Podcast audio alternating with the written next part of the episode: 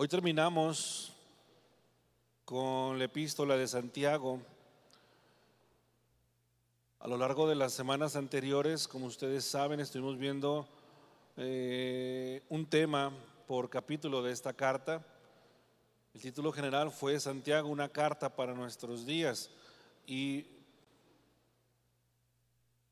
vimos un tema por capítulo que no son los únicos temas de esta carta, sino que usted en su casa puede leer y, sacar más temas al respecto. El título de hoy es Una oración de fe. Y le voy a pedir que abra sus Biblias en Santiago capítulo número 5, versículos del 13 al 16. Santiago capítulo número 5, versículos del 13 al 16. Y dice así la palabra de Dios.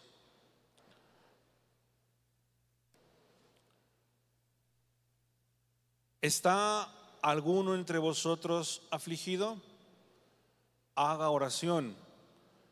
¿Está alguno alegre? Cante alabanzas. ¿Está alguno enfermo entre vosotros? Llame a los ancianos de la iglesia y oren por él, ungiéndole con aceite en el nombre del Señor. Y la oración de fe salvará al enfermo, y el Señor lo levantará. Y si hubiere cometido pecados, le serán perdonados. Confesaos vuestras ofensas unos a otros y orad unos por otros para que seáis sanados. La oración eficaz del justo puede mucho.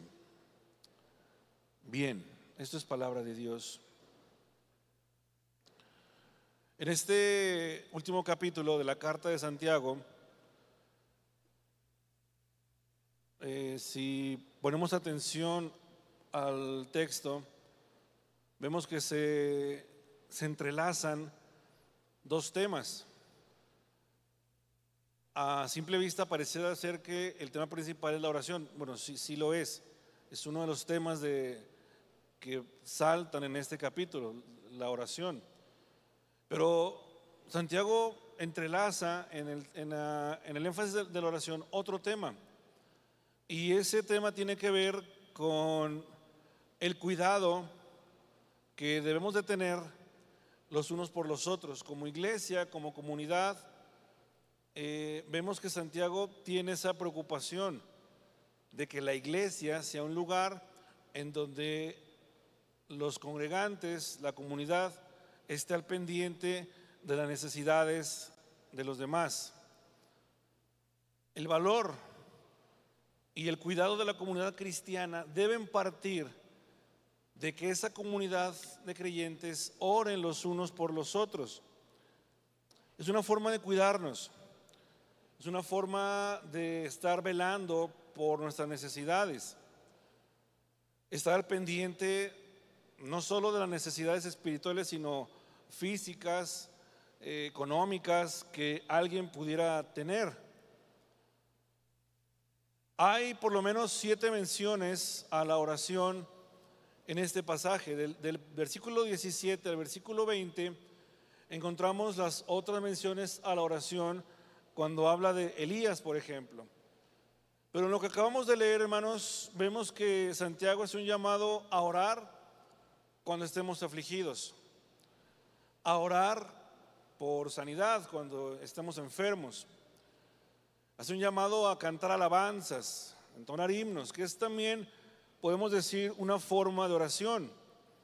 Eh, hace el llamado a orar unos por otros. Y termina diciendo Santiago que una oración eficaz, ¿sí?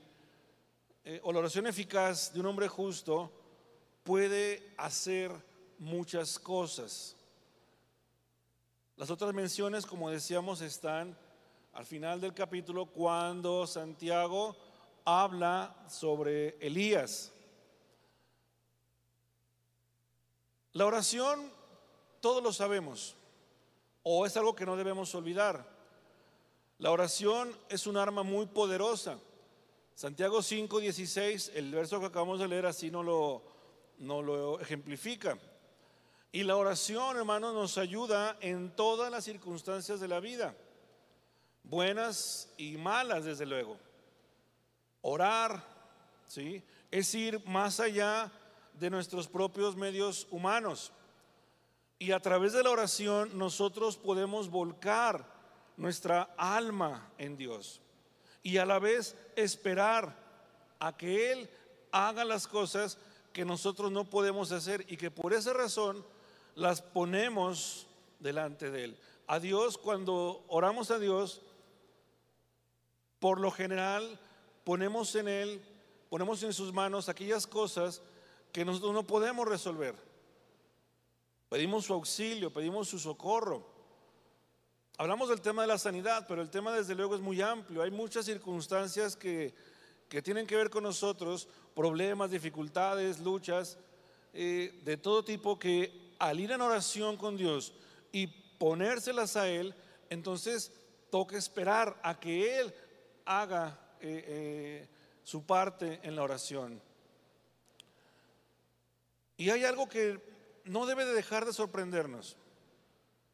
Y creo que es algo que la iglesia de este tiempo no debería de subestimar o de dar así como por sentado de que, bueno, ya sabemos lo que va a pasar. No, no debe de dejar de sorprendernos el hecho de que cuando tú oras a Dios, no solo Dios escucha la oración, sino que Dios contesta la oración. Y eso es algo increíble. Y eso es algo que podemos experimentar cuando oramos a Dios. Tú elevas tu oración, Dios escucha tu oración y luego Dios contesta esa oración, ¿sí? Pero en este texto encontramos una variante eh, y es uno de los temas que les decía Santiago entrelaza en este capítulo. Porque en este texto Santiago nos llama y llama a la iglesia a orar de una forma específica, a orar por el cuidado de unos y otros. ¿sí?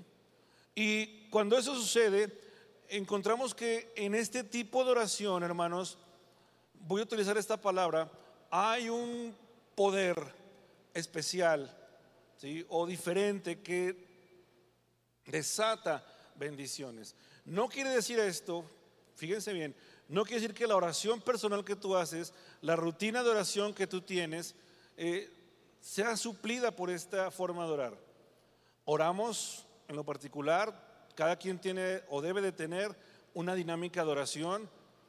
Tú vas a tu lugar secreto, íntimo, y ahí a solas horas con Dios, oras con tu familia, pero hay un tipo de oración que debe de seguir estando vigente en la iglesia y es cuando la iglesia ora en comunidad. Y es a lo que Santiago se está refiriendo, ¿sí? Orar unos por otros. Y esa oración más tu oración personal se complementan y cuando son llevadas a la práctica de forma recurrente, entonces nuestro crecimiento espiritual es diferente, es mejor, ¿sí? Maduramos en muchas cosas. También hay que mencionar lo siguiente. Hoy vivimos en este tiempo, en esta generación, vivimos bajo un extremo individualismo, ¿sí? tanto en la vida personal como en la vida de la iglesia. Hay muchos hermanos en la fe, muchos cristianos, que viven su vida o tienen su relación con Dios aislados de la comunidad aislados de la iglesia. No se congregan, no buscan la compañía de otros, eh, no se acercan a, la iglesia eh, en alguna situación y viven una vida, una relación diferente. Hermanos, somos una iglesia, somos, somos una comunidad que está llamada a vivir en eso, a vivir en comunidad, a estar unidos en la oración. Por eso encontramos estas frases en Santiago cuando dice, ¿Está afligido alguno de vosotros? ¿Está enfermo alguno de vosotros? Dice, confesaos unos a otros. Y dice, orad unos por otros. Es como si Santiago no está hablando en forma particular. No está diciendo, ¿estás tú enfermo? ¿Estás tú afligido? Él se refiere en lo general. Y como si lanzara una, una eh, la pregunta, ¿hay alguien de esta comunidad que esté afligido? ¿Hay alguien en esta iglesia que esté enfermo? Santiago es incluyente a la hora de invitar a la oración. Ahora bien, no solo es la oración, la adoración, la administración, la confesión. Cuando dice Santiago, confesaos vuestras ofensas unos a otros. La exhortación, todos estos eh, eh, conceptos son expresiones comunitarias. Como iglesia, como comunidad, oramos, pero también adoramos a Dios. Como iglesia, como comunidad, ministramos, eh, nos ministramos unos a otros. Acabamos de escuchar la administración del grupo de alabanza hacia la iglesia del Señor. Confesamos y nos exhortamos eh, unos a otros. Y de eso se trata, de estar preocupados de estar atentos unos a otros, de vigilar, de velar por el estado espiritual de unos y otros. Miren, esto usted lo debe de saber, porque es parte de nuestra herencia como denominación. El concepto de las sociedades de bandas, ¿sí? fue un término que Juan Wesley introdujo en los inicios del movimiento metodista. Las sociedades o, las, los grupos de bandas, como se le conocen, consistía en la reunión de un grupo de personas. Juan Wesley escribió sobre esto lo siguiente. Dice, el propósito de reunirnos es obedecer el mandato de Dios. Confesaos vuestras ofensas unos a otros y orad unos por otros para que seáis sanados. De acuerdo a lo que dice Santiago, Wesley toma este verso de Santiago y lo aplica a estas reuniones. Mire, vamos a hacer un ejercicio así muy rápido. Le voy a pedir por favor de forma voluntaria a Obed, a David, a Antonio, y a Ángel que vengan, por favor.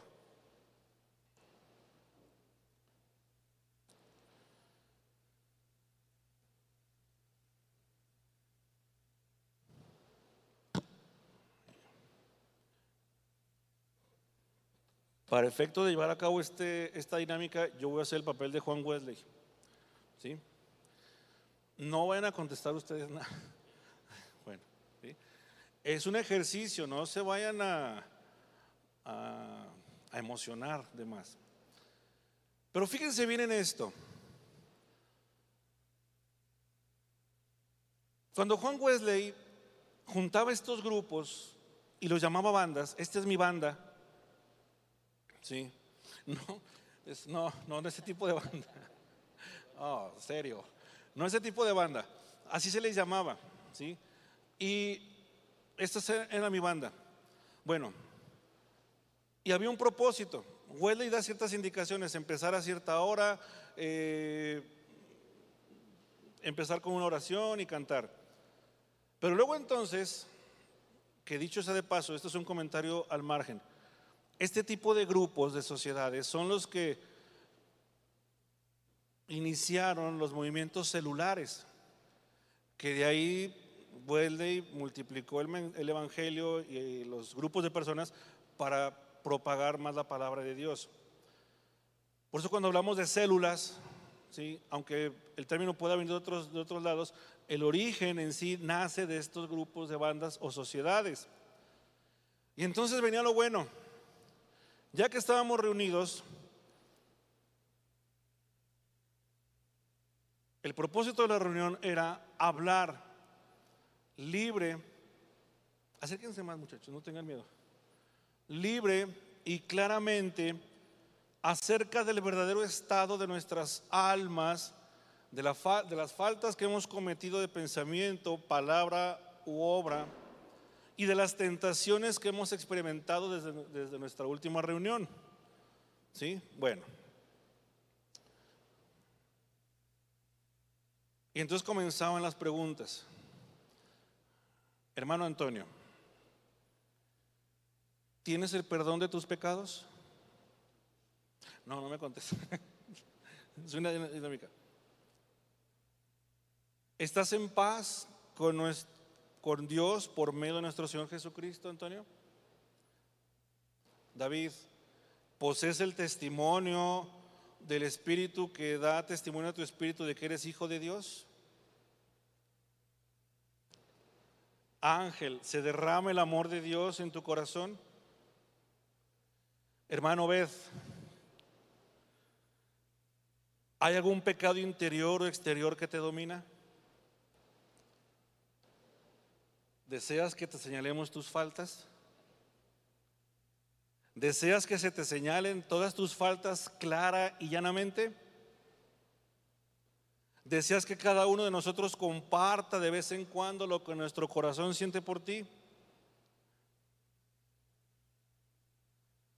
Hermano Obed, considera lo siguiente.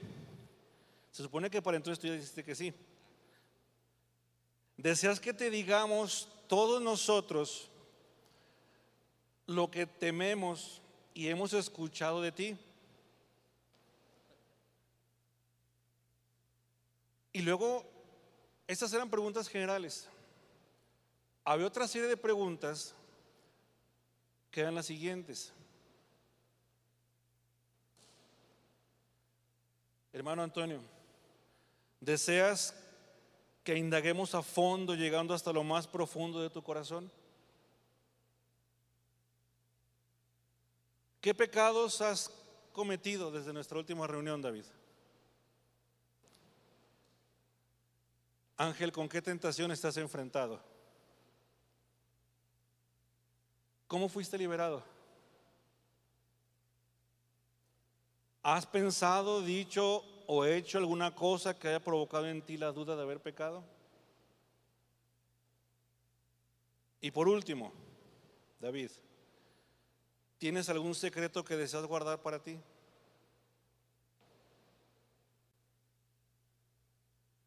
Este tipo de... Gracias muchachos.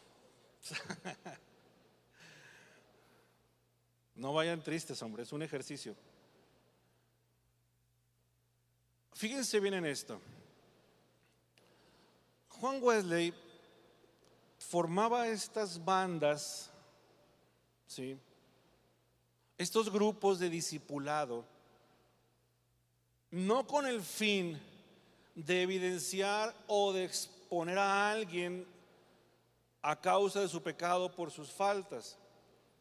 El fin de estas reuniones y el fin de estos ejercicios que Wesley aplicaba eran con el fin de conocer cómo estaba el estado espiritual de las personas.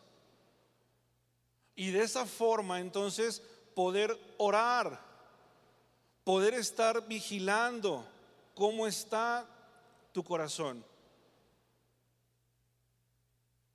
había una regla, y esto es bien importante recordarlo. Para ser un cristiano metodista, tenías que pasar por este filtro. Pasaba el tiempo, perdón David, otra vez te voy a utilizar.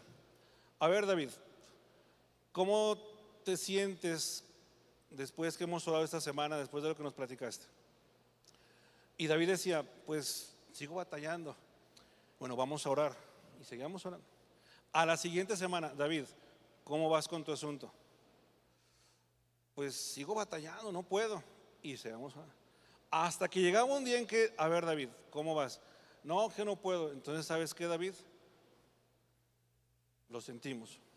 Dios te bendiga y Dios tenga cuidado de ti. Porque Juan Wesley lo que buscaba y enfatizaba, y si ustedes conocen esa parte de la iglesia era vivir una vida en santidad. Buscar la perfección cristiana a partir de la santidad espiritual. Ahora, ¿qué relación tiene esto con lo que estamos hablando de Santiago? Cuando Santiago dice, velad unos por otros, orad unos por otros, se refiere a eso. Se refiere a que tenemos que tener, tenemos que estar al pendiente de las necesidades de los demás. ¿Cómo estás? ¿Cómo te sientes? Desafortunadamente también tenemos que mencionar lo siguiente. Hoy en día muchas de estas cosas se han dejado de hacer en la iglesia metodista de hoy. Y hay muchas razones. Creo que la principal es que al interior de nuestra iglesia hace falta mucha madurez. Porque lo que tú vas a escuchar, lo que aquel, aquel corazón te va a abrir y va a exponer, puede ser a veces delicado. Y quien lo escucha tiene que tener la sabiduría y la madurez para que eso que recibas llevarlo a, a los pies de Dios. Vas a orar por la necesidad del hermano. Imagínense qué pasara si de pronto en esas reuniones, al salir, dijéramos, ¿te fijaste lo que dijo Bed? Oye, ¿qué onda? ¿Quién lo viera? Si me explico? Estamos velando. El llamado es a cuidarnos unos a otros. Ese es un factor. El otro es que de pronto también la parte de la iglesia, la que le corresponde hacer a la iglesia, a la congregación, es que muchas veces toman sus decisiones, hacen su vida, toman sus acciones y casi nunca esas decisiones se comparten con el cuerpo de Cristo. Hermanos, por eso Santiago dice eso. ¿Hay alguien aquí que esté en necesidad de eso? ¿Hay algún afligido? ¿Hay algún enfermo? La oración de sanidad de la que habla Santiago es una sanidad integral.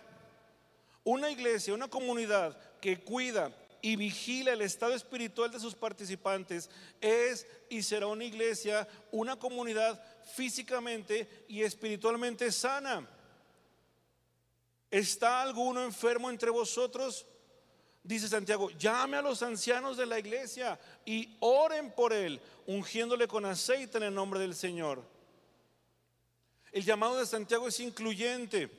Es un llamado a los ancianos de la iglesia. Es un llamado a los líderes. ¿Quiénes son los ancianos? Los líderes. Los que a través de los años, eh, en su vida, en su testimonio, pueden testificar que son maduros en la palabra. Son aquellas personas con las que tú te acercas y tienen el consejo exacto, te exhortan cuando es debido y lo que dicen lo dicen con la autoridad porque Dios los está respaldando son aquellos hombres y mujeres que han sido que han sido puestos en lugares de preeminencia en la iglesia, en todos los ministerios de la iglesia. Al estar en ese lugar, te constituyes en alguien que automáticamente es considerado un anciano, alguien que es sabio, alguien que conoce de la palabra de Dios. Y Santiago hace ese llamado. Acudan a orar por el enfermo, acudan a orar por el necesitado acudan a orar y es un llamado a la iglesia. Todos debemos orar unos por otros. Todos debemos estar al pendiente unos de otros.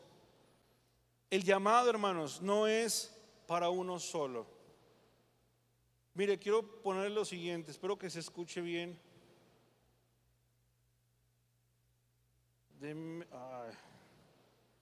nunca falla que cuando quieres hacer algo, ¿no qué? Falla. Bueno, ahí va.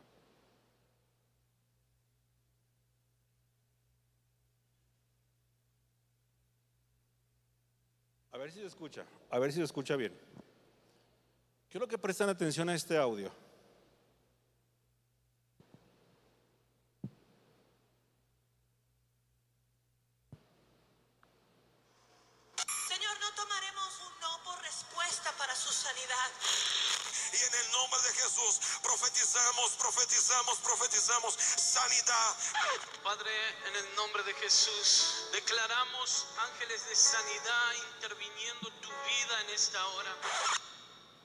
¿Sí alcanzó a entender? ¿Otra vez? Bueno, otra vez. Señor, no tomaremos un no por respuesta para su sanidad. Y en el nombre de Jesús profetizamos, profetizamos, profetizamos sanidad. Padre, en el nombre de Jesús declaramos ángeles de sanidad interviniendo tu vida en esta hora.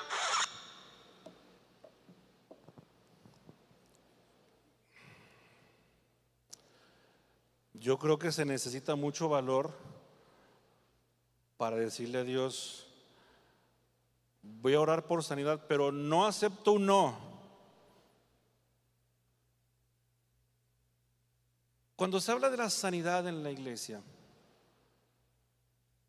desafortunadamente a veces caemos en este extremo. Y es un extremo, hermanos, que daña, que confunde.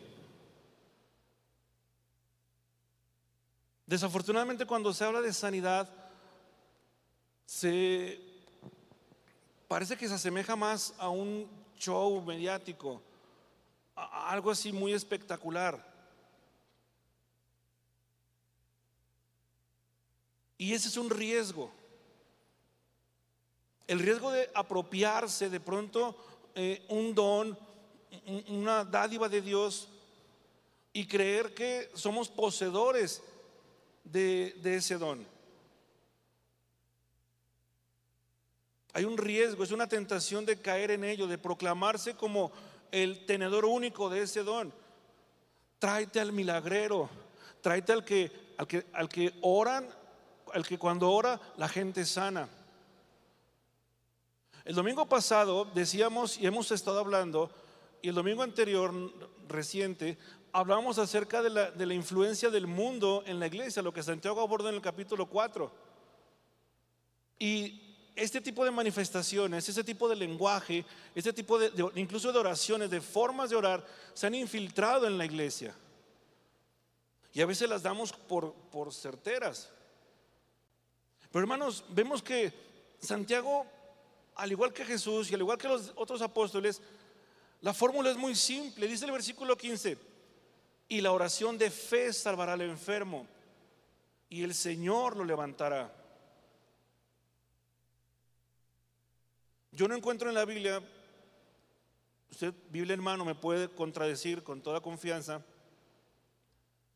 pero yo tampoco encuentro en la Biblia de pronto una, oración donde diga, eh, Señor, manda tus ángeles de sanidad para tal enfermo.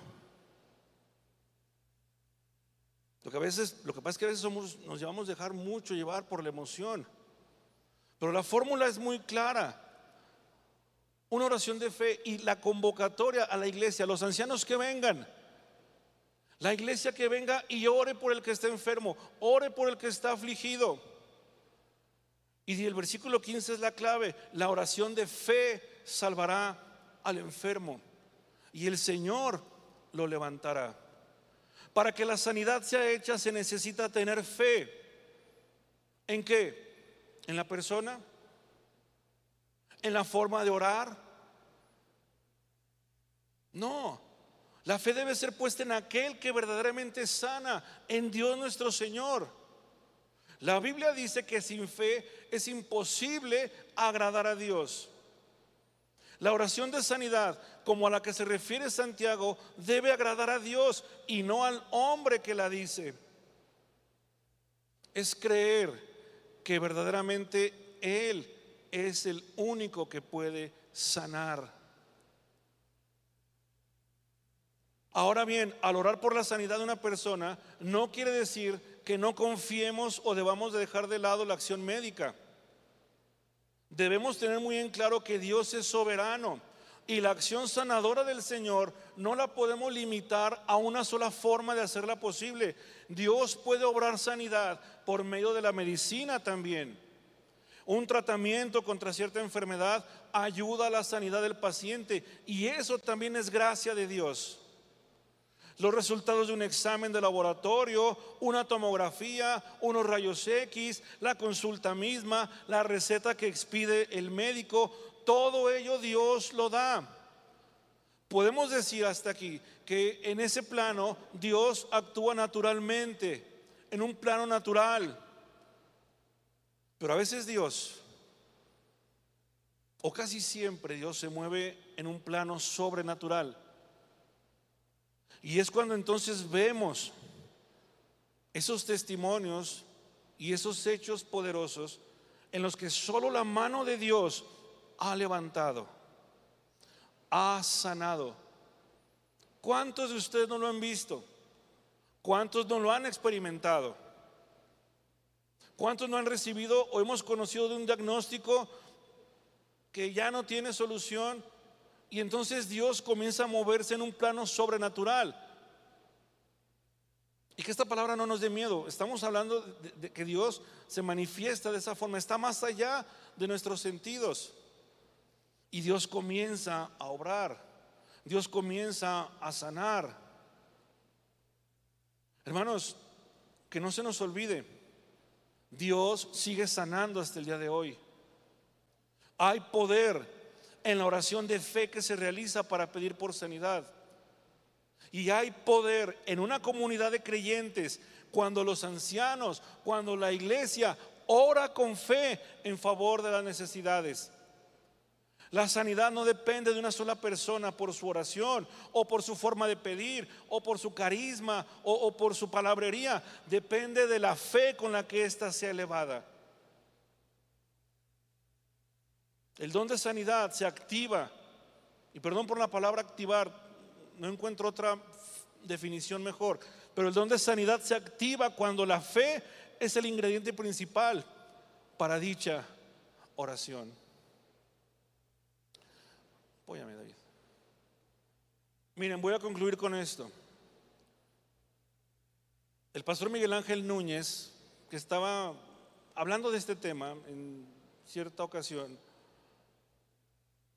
dijo estas palabras y me dejó pensando en ellas y hay una, hay una verdad en estas palabras. Fíjate bien, dice, por alguna razón desconocida,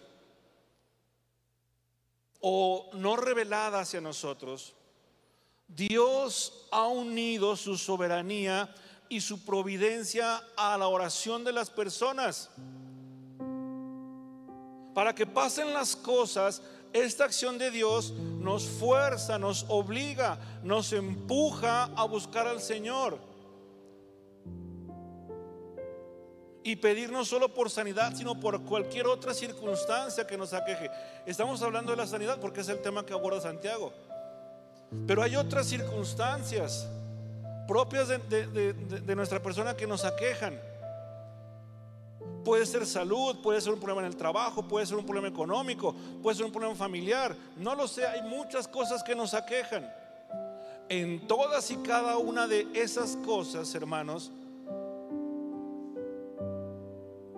tenemos que ir a buscar a Dios en oración. Porque si no fuera así, entonces caeríamos en un peligroso y muy dañino eh, estado espiritual. Ah, pues para qué oro, al cabo Dios lo puede hacer. Ah, al cabo para qué oro, al cabo Dios va a suplir. Y no se trata de eso. Deja Dios de ser todopoderoso por esta acción. Desde luego que no. Pero si no fuera así, caeríamos en ese estado de comodidad. Porque saben que en el saldo final de las cosas, los que necesitamos de Dios somos nosotros. Los que necesitamos el auxilio somos nosotros. Y cuando tú estás en un apuro, cuando estás en un apremio o de lo que sea, eres, eres forzado a ir a buscar a Dios en oración. Señor, necesito tu ayuda en esto. Señor, necesito que me apoyes en esto. Y eso no, le resta poder, no le resta soberanía a Dios. Pero es la forma en que su iglesia, nosotros somos empujados a buscar a Dios. Voy a hacer una oración general, pero quiero que pienses en tres personas o en tres historias. La mujer que tocó el manto de Jesús, ¿conocen la historia?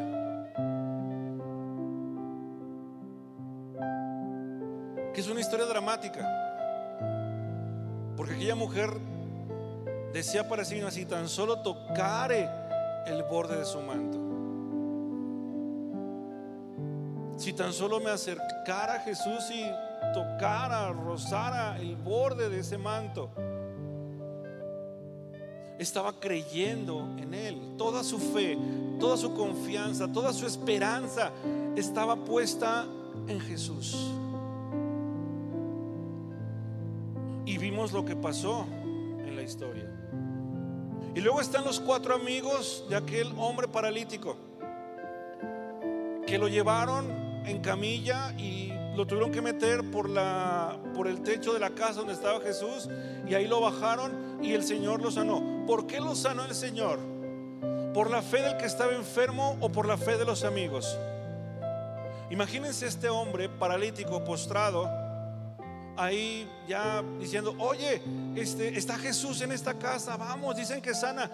Y aquel hombre, como muchos de nosotros pasa a veces, que se autocondenan o se autoderrotan, no, ¿para qué voy? No, ya no tiene caso. No, ya, mira cómo estoy. Y los amigos, no, no, no, no, ándale, vente, vamos. Y lo cargaron y estos amigos lo llevan a Jesús. Y dice la Biblia que por la fe de ellos ese hombre fue sanado. Y está el otro caso, el hijo del oficial que también fue sanado.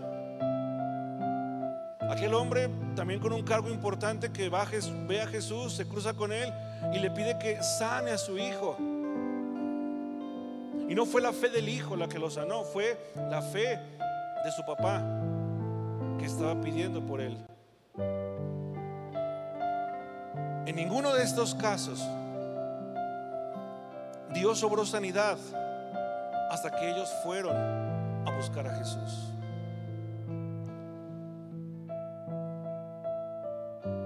Vamos a orar en esta tarde. Pónganse de pie.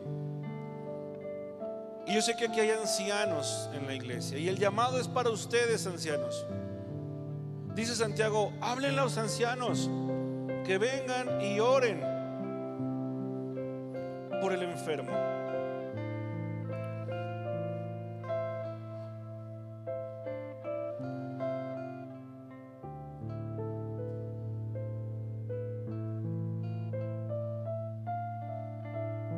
Esta enfermedad o puede ser cualquier otra cosa que a ti te esté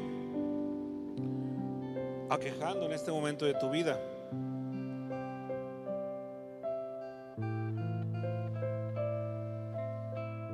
Quiero decirte lo siguiente. Vamos a, partir con una oración muy sencilla. Y esta oración es, Señor, ayúdame a creer en ti. Aumenta mi fe en ti. Y dile esta tarde, Señor, yo creo que tú eres todopoderoso para hacer cualquier cosa. Tú nos hiciste, tú nos creaste. Cada parte de nuestros cuerpos tú lo diseñaste y la pusiste ahí, en ese lugar. En ese lugar en donde incluso la mano del hombre no puede llegar porque está escondido. Pero tú lo pusiste ahí, Señor cuando nos formaste y cuando nos creaste. Señor, creemos en tu palabra, que ciertamente, verdaderamente tú llevaste nuestras enfermedades y padeciste nuestras dolencias. Y por tus llagas, por tus heridas, fuimos sanados. Señor, en esta hora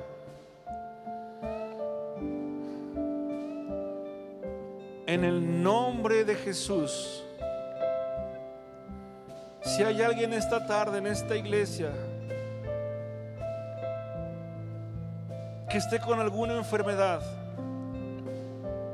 con algún padecimiento, una enfermedad del alma, del espíritu. Señor, o que esté enfrentando cualquier otra circunstancia difícil en su vida en este momento. Señor, oramos en esta tarde y te ruego que en el nombre de Jesús,